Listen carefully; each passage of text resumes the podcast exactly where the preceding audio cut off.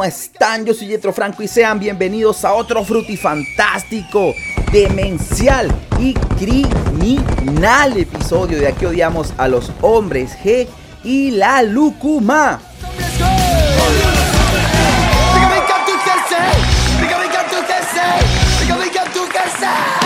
Gente, qué gran acogida ha tenido la segunda temporada. Va creciendo como la espuma y solo puedo agradecerles por eso. Son lo máximo. Amigos, si quieren seguirme, fácil vayan a Instagram y coloquen Oye Yetro. Yetro con JH, no es con Y. J-H-E-T-R-O. Oye Yetro. Ahí me pueden decir lo que quieran sobre los episodios, regañarme, comentar, discutir, debatir y todo lo que ustedes quieran. Uh, pero vamos entrando en materias.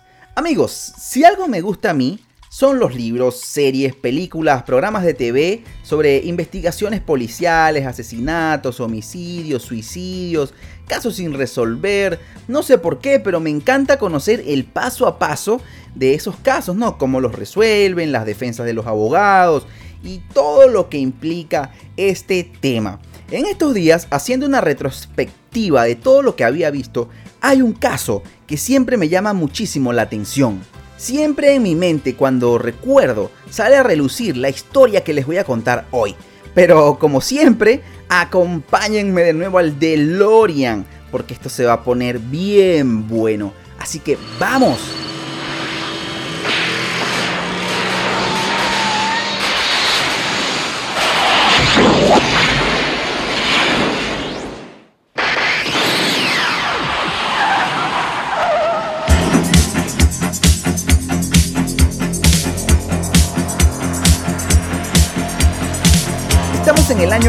1978 en Los Ángeles, California, donde acaba de nacer Juan Ignacio Catalán, un joven de padres mexicanos que emigraron hace unos 20 años a Estados Unidos y bueno, estaban ahí dándole con todo, echándole pichón a la vida. Juan crecería en una familia de clase media baja en las afueras de Los Ángeles, en una casa que había comprado su padre. El mayor deseo de Juan era ser como su hermano mayor, Mario, que siempre llegaba a la casa con reproductores de sonido, Walkmans, instrumentos musicales. Bueno, qué ejemplo. Su hermano mayor Mario estaba en una pandilla y se creía el hombrezote de la casa. Tremendo imbécil. Pero bueno, algo que su hermano le parecía cool. Poco a poco fueron creciendo y Juan acompañaría a su hermano Mario a robar automóviles. Él hacía de chofer hasta que un día robaron un auto y la policía de Los Ángeles los detuvo. Sería el peor día de la vida de Juan. Hasta ese momento él dice que la vergüenza de ir en un patrullero esposado lo hizo despertar y se prometió que iba a cambiar, que esa sería la última vez que lo verían en esa incómoda situación. Y así es, se enderezó el muchacho trabajaría con su padre en el taller, juntos levantarían un negocio muy bonito y además estaba de novio con una chica súper guapa y todo le iba bien en su vida. Todo le iba bien, tenía dos hijas, estaba pasando por un momento medio complicado con su novia, pero ahí iban, todo estaba bien en su vida. Pero un día, Juan recuerda haber tenido un sueño súper extraño y es que era que lo venían a buscar unos extraterrestres, gente como de afuera, que lo levantaban de su cama y lo llevaban como secuestrado. De hecho, este, el sueño le pareció tan real a Juan que se despertó como de la pesadilla y le contó todo a su esposa. A lo cual su esposa le diría como que, wow, qué sueño tan loco, ¿no? Extraterrestres y que te van a llevar. Bueno, pero ya levántate y vete a trabajar porque vas a llegar tarde. Juan iba pensando en el camino en el sueño y sí le pareció súper extraño, pero llegaría a su chamba, al taller donde trabajaba con, con su padre, y vio una camioneta extraña fuera del taller. Le pareció raro, pero bajó de su auto, siguió caminando. Cuando ya estaba cerca de entrar al trabajo, escuchó esto. Police! Freeze! Freeze, freeze! Don't move! Get off the ground! Get off the ground! Don't move! Le brincaron encima cinco tipos lo tiran al suelo y le dicen algo que nunca se le va a olvidar. Juan Ignacio Catalán, usted queda detenido por el asesinato de Marta Puebla. ¿Qué? Así es, amigos. 20 minutos después, Juan estaba en la comisaría de la policía de Los Ángeles siendo acusado por un crimen que él aparentemente no cometió. La policía estaba decidida a hacerlo pagar por lo que había hecho. Y Juan, anonadado, trataba de hacerles creer que él no fue. Pero ya va, Yetro, ya va, ya va, ya Un segundo. ¿Quién diablos es Marta Puebla? Carajo, ¿de dónde salió ese nombre? Yetro. Ok, vamos allá. Marta Puebla era una adolescente que fue asesinada el 12 de mayo del 2003 por un sicario un tirador, un hitman, que contrató a alguien en Los Ángeles, California. Ajá, Yetro, pero eso es algo muy random. Hay muchos sicarios, hay mucho malandro y mucho delincuente en Los Ángeles. ¿Cómo van a acusar al pobre Juan por eso? Porque justamente Marta Puebla era la testigo principal de un caso donde estaba involucrado Mario. ¿Se acuerdan de Mario? El hermano problemático de Juan, el pandillero, el papaupa, el que lo estaba enseñando a robar autos. ¿Se acuerdan? Ah, claro que sí, Yetro, obviamente, ya. Ahora todo tiene sentido. Bueno, sí fue Juan, mátenlo. Fin del episodio.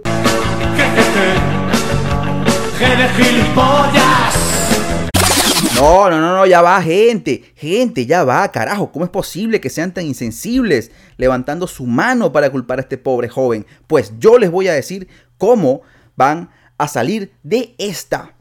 Las cosas se le habían puesto color de hormiga a Juan por culpa del imbécil de su hermano Mario. Pero eso no puede ser así. Solo porque hayan asesinado a una persona, que era la testigo principal del caso donde está implicado el hermano mayor de Juan, Mario, no necesariamente significa que Juan sea el culpable. Tienen que haber pruebas, un testigo. Y pues amigos, sí, la policía tenía a un testigo. Una persona que vio y colaboró con la justicia para hacer un retrato hablado que era idéntico a Juan. Así que por descarte la policía dijo, sabe a pollo, huele a pollo, parece pollo. Esto tiene que ser pollo, obviamente, y ¡plas! Juan estaba en tremendo lío. La policía le gritaba, confiesa, confiesa. Y Juan decía, yo no fui, yo no sé de lo que hablan. Ah, no sabes. Bueno, te vamos a llevar a juicio y si no confiesas y llegas a perder el juicio, sabes lo que te toca, ¿no? La pena de muerte, la pena capital. Vamos a luchar porque te ejecuten. En ese momento, Juan rompería a llorar y les diría, les pido por mis dos hijas que no me hagan esto, se lo suplico. Y nada, la policía le decía, señor, a usted lo identificaron, así que es mejor que confiese o lo vamos a llevar delante de un juzgado y delante de un jurado y delante de un juez, donde a usted lo van a acribillar. Así que prepárese a pelear. Juan se iba a secar las lágrimas y diría, esto no se va a quedar así, vamos a juicio y vamos a pelear, carajo. Yo soy inocente. Pero para empezar un juicio y para empezar todo este litigio, esta batalla, esta pelea contra la policía de Los Ángeles, Juan iba a necesitar a un abogado. Alguien que sepa cómo es la vuelta y que lo defienda. Inmediatamente se le vino a alguien a la cabeza que su primo vivía alardeando sobre el trabajo de un abogado para el cual él trabajaba. Uno que según era el mejor abogado del mundo, que podía sacar a cualquiera de la cárcel, que era muy bueno, un duro. ¡Wow! ¡Qué loco! Total es que Juan terminó contratándolo para su defensa. Y aquí es donde entra al juego el abogado Todd Melnick. No se les olvide ese nombre, Todd Melnick. Un feroz litigante que tenía un programa de televisión también donde exponían a criminales y tramposos en la TV nacional. Todd entró al caso en cero, no tenía idea de lo que se estaba metiendo, pero habló con Juan y algo le decía que este chico no era culpable. Este joven de 24 años parecía un venado en el medio de la carretera. Le vio algo en la cara le vio el terror y supo inmediatamente que no era ningún pandillero, ni mucho menos un sicario, y le dijo, chico, quédate tranquilo, vamos a pelear y te prometo que te voy a sacar de aquí. Pero iban a enfrentar muchos obstáculos, empezando por el primero. Lo primero que tenía que hacer Todd era probar que Juan no estaba en ese lugar a la hora y la fecha del asesinato, fue a las 10 y 20 de la noche. Y empezó por preguntarle a Juan, oye Juan, ¿qué hiciste ese día? Descríbeme todo y a Juan se le encendió el bombillo y dijo, sí, ahora que lo recuerdo, yo compré unos boletos cercano al Día de la Madre, el 12 de mayo, como regalo obviamente para llevar a mi mamá al juego de béisbol de los Dodgers de Los Ángeles, que obviamente es el equipo de béisbol de la ciudad. Pero él se estaba muriendo de la risa porque es que él, siempre acostumbraba a comprar esos boletos para su mamá como un regalo del Día de la Madre, pero a su mamá no le gustaba el béisbol, no le gustaban los deportes. Entonces compraba los boletos para su madre, pero la mamá se los regresaba y terminaba invitando a sus amigos. Por lo que para el momento Juan decidió invitar a su hijita de 6 años, a su primo y a un amigo. Ese Juan es todo un pillo de verdad. Total, es que tenía la coartada perfecta, la cosa se ponía buena. Además, solo tenían que encontrar las entradas y ya. Pero, ¿qué argumentaba la policía? ¿Qué pensaba la policía o la defensa de esto? Eso no es prueba suficiente. Pudiste comprarlas como coartada, luego saliste del estadio, fuiste y tomaste un Chevy Malibu, empezaste a dar vueltas por el vecindario hasta que viste afuera eh, de su casa a Marta, te le acercaste y le disparaste en la cabeza. ¡Boom! Nuestro testigo te vio. Juan les diría, pues no, porque esa hora yo recuerdo exactamente el partido. A ver, señor Juan, cuéntenos, ¿cómo fue el partido esa hora? Bueno, íbamos empatados 4-4 en la novena entrada. Trajeron a Eric Gagné, un pitcher cerrador, para que salvara el encuentro. Al que, bueno, le terminaron haciendo 7 carreras más. Y nos dimos cuenta que ya íbamos perdiendo y que ya ese encuentro estaba perdido porque era el último inning. Y ni siquiera nos quedamos a ver. En ese momento tomé a mi hija, me detuve en un kiosco, compramos unas tarjetas de béisbol y eso fue todo. Ven, me fui a mi casa, yo no asesiné a nadie. Le dirían a Juan, nah, eso no es prueba suficiente. Pudiste ver una repetición en la TV, pudiste haberle preguntado a cualquiera, a tu primo, a cualquier persona que sucedió en el juego y nos los contaras a nosotros. Así que esto no es suficiente. Diablos, esto se le pone cada vez más difícil a Juan. El abogado le dice a Juan, con esas pruebas no nos van a creer, vamos a perder el caso. Si no tomamos medidas más drásticas, vamos a perder. Tenemos que probar que tú estabas dentro del estadio a esa hora ese día. Pero ¿cómo? Bueno, esperen. El abogado Todd pensó en las cámaras de seguridad, pero eran como 40.000 personas. ¿Tú crees que las cámaras de seguridad en todo el estadio van a detectarme dentro de tanta gente? Bueno chicos, es eso o nada. ¿Sabes por qué? Porque este caso se lo acaban de asignar a la francotiradora, a la fiscal Beth Silverman, que le encanta acabar, no por un disparo, pero obviamente le encanta matar gente. ¿Cómo que matar gente, Yetro? Bueno, enviarlas a la pena capital, es especialista y no había perdido ningún caso.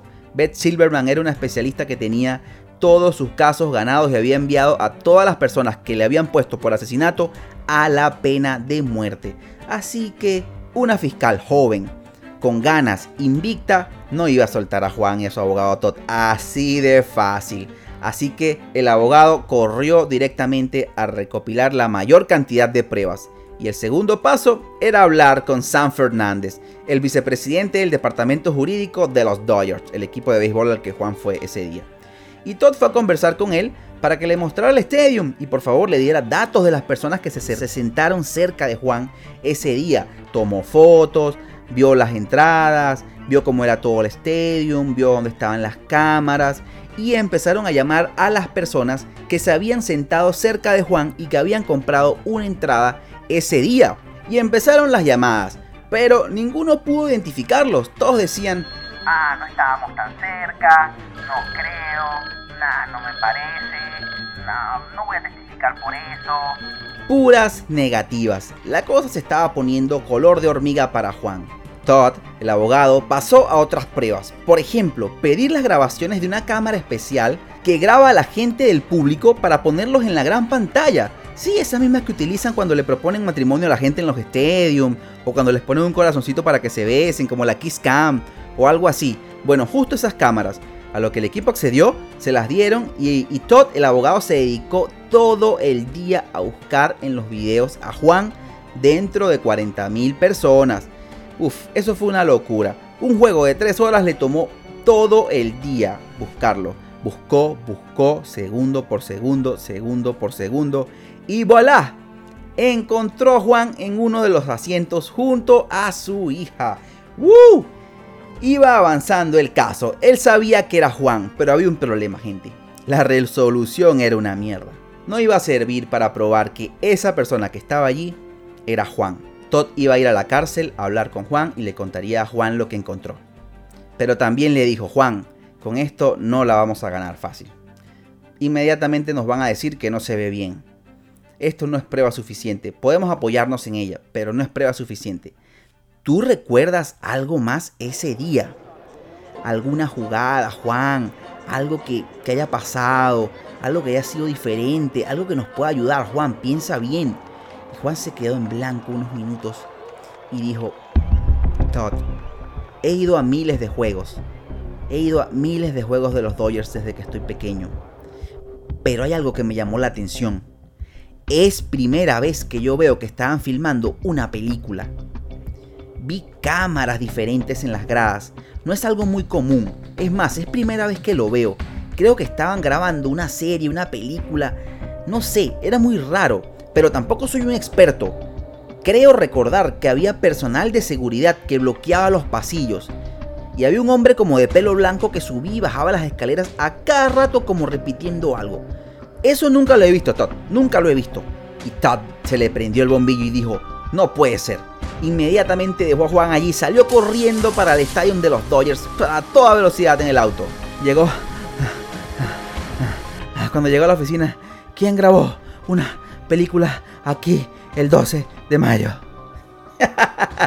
y le sacaron un calendario y empezaron a revisar, revisar, revisar, revisaron todas las fechas y todas las hojas estaban vacías, menos las del 12 de mayo. Ese día había un nombre raro y un número telefónico. Y eso era todo para Todd.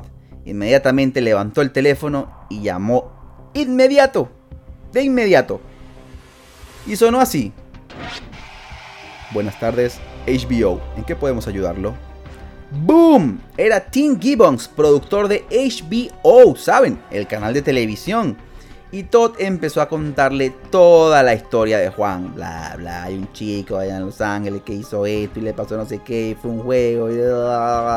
Tim pensaría: Este tipo está loco. Esta historia es lo más descabellado que he oído. Y le dijo: Oye, no podemos entregar el material que no ha salido todavía al aire a nadie. Y menos mostrarlo. Pero espera que salga al aire y luego vienes a verlo con nosotros, ¿te parece? Sí, me parece genial. Me parece la mejor idea se nos ha ocurrido en toda la vida.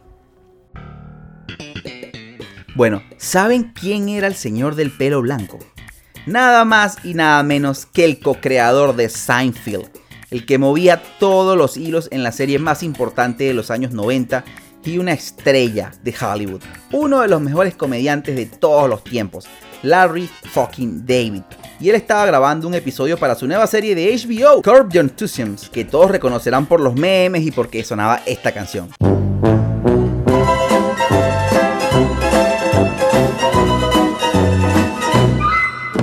A Larry le pareció tan loco, esa misma, a Larry le pareció tan loco que él dijo, yo quiero estar cuando el abogado venga. Llegaría Todd corriendo a la sede principal de HBO en California. Iba a estar Larry, el abogado y un ingeniero en la isla de edición, obviamente. Todos pasarían horas viendo las tomas que no se usaron del episodio en cuestión. ¿Y por qué se les ocurrió grabar esto aquí? Bueno, en el séptimo episodio de la cuarta temporada de la serie había uno que, era, que se llamaba Carro Compartido, donde Larry, el protagonista y el creador de la serie, va a un juego de los Dodgers con una prostituta en su auto. ¿Y por qué grabaron en ese estadio? Porque obviamente estaba en Los Ángeles, muy cerca de las oficinas de HBO, así que les pareció buena idea no irse tan lejos, si iba a gastar menos plata. Pero la producción lo que le pareció loco fue que Larry quería grabar con el juego totalmente en vivo. No quería el estadio vacío, quería el estadio lleno. Y era muy costoso pagarle a un montón de extras y armar un juego de béisbol solamente para hacer un episodio de la serie. Así que iban a tener una labor muy complicada que era grabar ese infierno en vivo. Más de 44 mil personas gritando a la vez. diría Larry, fue una locura grabar esa producción allí. Pero ya dejemos de hablar de Larry y de la serie. Vamos con Juan. Ese día llegó la producción, empezaron a grabar y estaban viendo el juego. En pleno juego, la hija de Juan le pidió un helado, una golosina, en pleno mitad de juego. Y fueron a los puestos de comidas, donde Juan le compró lo que quería a su hija, que era un helado, unas golosinas, cotufas, canchitas, helado, todo, golosinas que piden los niños y cuando iban a regresar a sus asientos pasó algo que lo cambiaría todo. Cuando Juan venía de regreso con su hija, uno de los asistentes de producción le dijo a Juan que se detuviera un minuto, que estaban grabando, que por favor no se metiera en la toma. Sin embargo, le pareció loco haberlo frenado allí y todavía le dijo como que, bueno, pasa corriendo y después, y ya después grabamos, pero pasa rápido. Y Juan pasó. En ese momento se vio inmediatamente la cara de Juan, se vio a Juan, se vio todo. Se vio exactamente a Juan con su hija bajando por el pasillo, pero con una nitidez y una claridad que obviamente tiene una cámara de cine. Y ¡boom! Todos en la sala de edición saltaron de la. se cagaron de la risa, saltaron, se emocionaron. Hasta Larry Davis se abrazó con el otro, con el abogado. Todos en la sala de edición dieron un brinco que pegaron del cielo. Continuaron viendo las grabaciones y Juan sale en dos grabaciones más con su hija. Y para rematar, las grabaciones se hicieron con cámaras que tenían una fecha en su archivo, que es imborrable, es una huella y estaba la hora, el día y el año específicamente marcado en este video, que se convirtió en una pieza fundamental para la defensa de Juan en este juicio. Estas grabaciones donde aparecía Juan se hicieron a las 9 de la noche, es decir, que Juan estaba presente a esa hora. Lo único malo es que el asesinato fue a las 10 y 32. ¡Ah! ¡Diablos! ¿Y se acuerdan de la francotiradora? De la fiscal que lo quería ver muerto. Bueno, a ella estas pruebas de video le parecieron irrelevantes. Ella decía que Juan pudo salir después de las 9 y cometer el crimen, así que estos videos para ella no tenían valor. El abogado, les dijo, bueno, ya sabemos que hasta las 9 estás en el estadio. Ya de eso no hay problema, no hay dudas. Ahora tenemos que probar las horas siguientes. Juan, por favor, recuerda, usaste tus tarjetas de débito, de crédito en las horas siguientes. ¿Compraste algo? Sí, sí compré algo. Pero, ¿usaste las tarjetas? No, compré todo en efectivo. Ah, Juan, eso no nos sirve. ¿No usaste las tarjetas para nada? No, todo en efectivo. Entonces, una llamada telefónica. Tuviste que haber llamado a alguien a esa hora. Y Juan recordó claramente que su novia lo llamó en la noche para preguntarle por la niña y para ver si ya venían a la casa y, y a ver si ya había terminado el juego, ¿no? Y así fue. Fueron a la empresa de telefónica y consiguieron que salía la llamada en el registro telefónico. ¿Y saben a qué hora fue? A las 10 y 10 de la noche. Así que ya había una prueba. Pero la fiscal dijo, eso no es suficiente. La llamada pudo haber sido desde la escena del crimen. Su hija pudo haber estado en el carro igual y él pudo haber asesinado igual. Eso no tiene nada que ver. Él pudo haber estado allí. Uf, se les trancaba por todos lados. Nadie le creía nada. Pero el abogado recordó claramente uno de los casos más emblemáticos y famosos y más mediáticos de los Estados Unidos. El caso de O.J. Simpson. Si no recuerdan, fue O.J. Simpson, este jugador de fútbol americano, que fue este, estrella de Hollywood también, y que asesinó a su esposa y huyó en una camioneta bronco blanca por toda la carretera de Los Ángeles. ¿Cómo hicieron para detectar o para que la policía lo encontrara? Usaron triangulación para sus llamadas telefónicas. Eso quiere decir que las torres de teléfono por las cuales él estaba pasando le dijeron a la policía su posición, revelaron su posición. Entonces, si usted hace una llamada desde una torre, la torre o desde un punto X, la torre más cercana es la que va a buscar hacer esa conexión con la otra persona. Así que eso no miente. Donde estaba parado usted, la torre más cercana lo va a captar. Y adivinen qué, así fue. La empresa telefónica dijo que la torre de comunicación que tomó o que captó esa llamada fue una que estaba a un kilómetro del Dodger Stadium. Así que Juan estaba dentro del estadio cuando se hizo la llamada.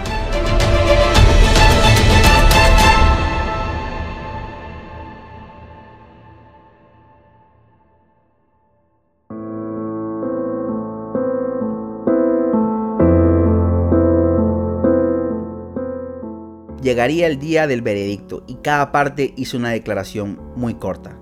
Todd dijo, este chico lo quieren llevar a la muerte. Su señoría, porque presuntamente ha asesinado a Marta. Pero lo que no se esperaban es que él en un inicio no recordaba que el día anterior había comprado unas, entradas para los Dodgers para ver el juego. Fue al juego, lo grabó HBO, realizó una llamada hizo compras, tenemos todo, así que se han equivocado con él. Se han equivocado con él. Él es totalmente inocente. Por otro lado, la fiscal Beth Silverman, la francotiradora, dijo, este hombre no es inocente. Tenemos el retrato hecho por un testigo que lo vio y claramente ese testigo no tendría por qué mentir. Además, el retrato fue hecho por uno de los mejores especialistas de Los Ángeles, así que no, él es culpable y tiene que pagar por lo que hizo. La jueza en ese momento, Leslie Dunn, diría, no tengo dudas de que el testigo es muy fiable y no está mintiendo, pero este observó el asesinato en una calle muy oscura. Y la jueza hablaba, hablaba, hablaba, hablaba, hablaba, hablaba, y Juan no entendía absolutamente nada. Quería que la tierra se lo tragara, estaba en su asiento esperando, esperando que alguien dijera algo, y la jueza seguía hablando de tecnicismos legales y Juan no entendía ni una sola palabra de lo que estaba escuchando. Hasta que su abogado Todd, que estaba al lado, le dijo, Juan, se acabó. Todo está listo. It's over. Hasta aquí llegamos, Juan. Fin del camino.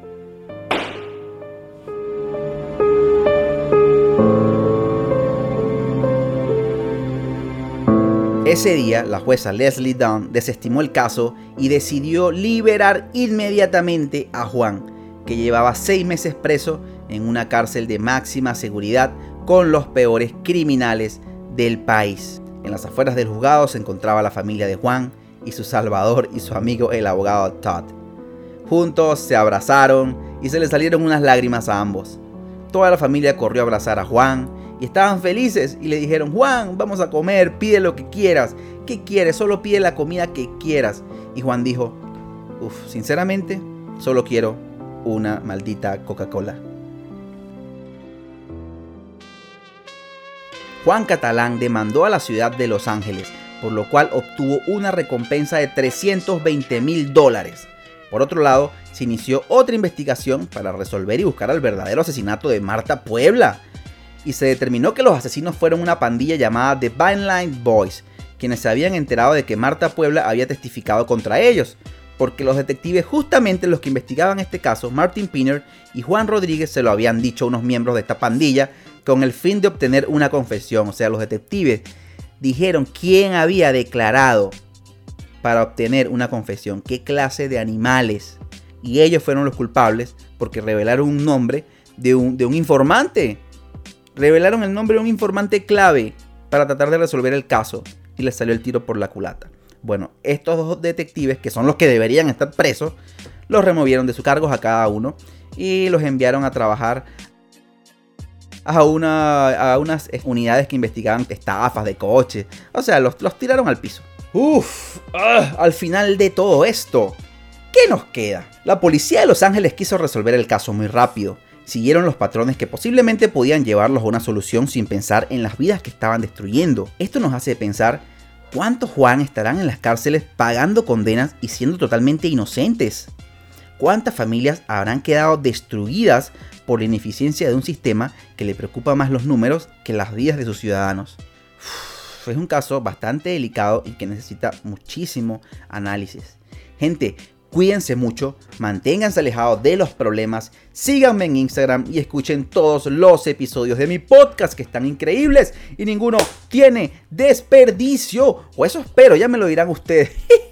Nos acercamos al final de temporada, pero como siempre, ahora vamos con la cocina del chef Jetro. Bienvenidos a la cocina del chef Jetro. Hoy vamos a preparar avena quaker con lúcuma y pasas. Pero primero, como siempre, gente, los ingredientes: 50 gramos de pasas, una lúcuma amarilla, dos palitos de canela, 50 gramos de quaker, un tarro de leche grande y azúcar al gusto. Primero, para preparar esto tenemos que tener las pasas bien lavadas, la lúcuma picada o desmenuzada, tener la canela, la leche, el azúcar y todo preparado. En una olla vamos a poner un litro de agua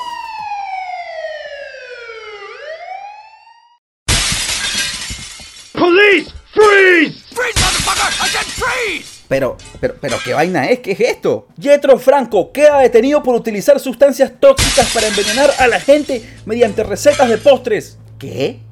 ¿Yo? Ah, no, ya entendí. ¡Cállate, terrorista! ¡Cállate, maldito! ¿Crees que no nos hemos dado cuenta? Pero si yo lo que tengo aquí es una bolsa de Luco, ¡baja la bolsa! ¡Baja la bolsa! Pero si es una bolsa de Luco, ¡es tóxica! ¡Bájala! ¡Que la bajes! Pero si es solo una bolsa que te coman el pijo las chicas cocodrilo. Jejeje, jejeje, je de gilipollas. Jejeje, jejeje, je de gilipollas. Los hombres que atacan de nuevo, Imán y David el Nomo, son dos de ellos, valen cada fin, guerra y borracho, a todos ellos.